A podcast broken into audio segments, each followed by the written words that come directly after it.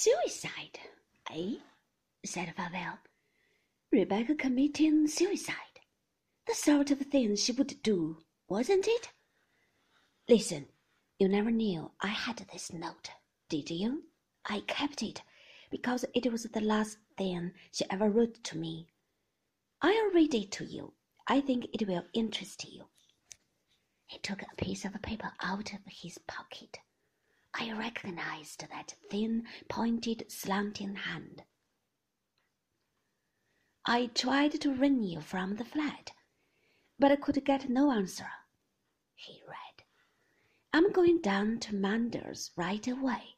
I shall be at the cottage this evening, and if you get this in time, will you get the car and follow me?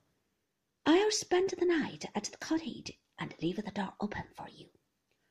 I've got something to tell you, and I want to see you as soon as possible. Rebecca. He put the note back in his pocket. That's not the sort of note you write when you are going to commit suicide, is it? he said. It was waiting for me at my flat when I got back about four in the morning. I had no idea Rebecca was to be in London that day, or I should have got in touch with her. It happened by a vile stroke of fortune. I was on a party that night.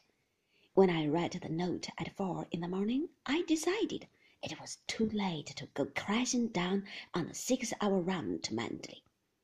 I went to bed, determined to put a call through later in the day. I did.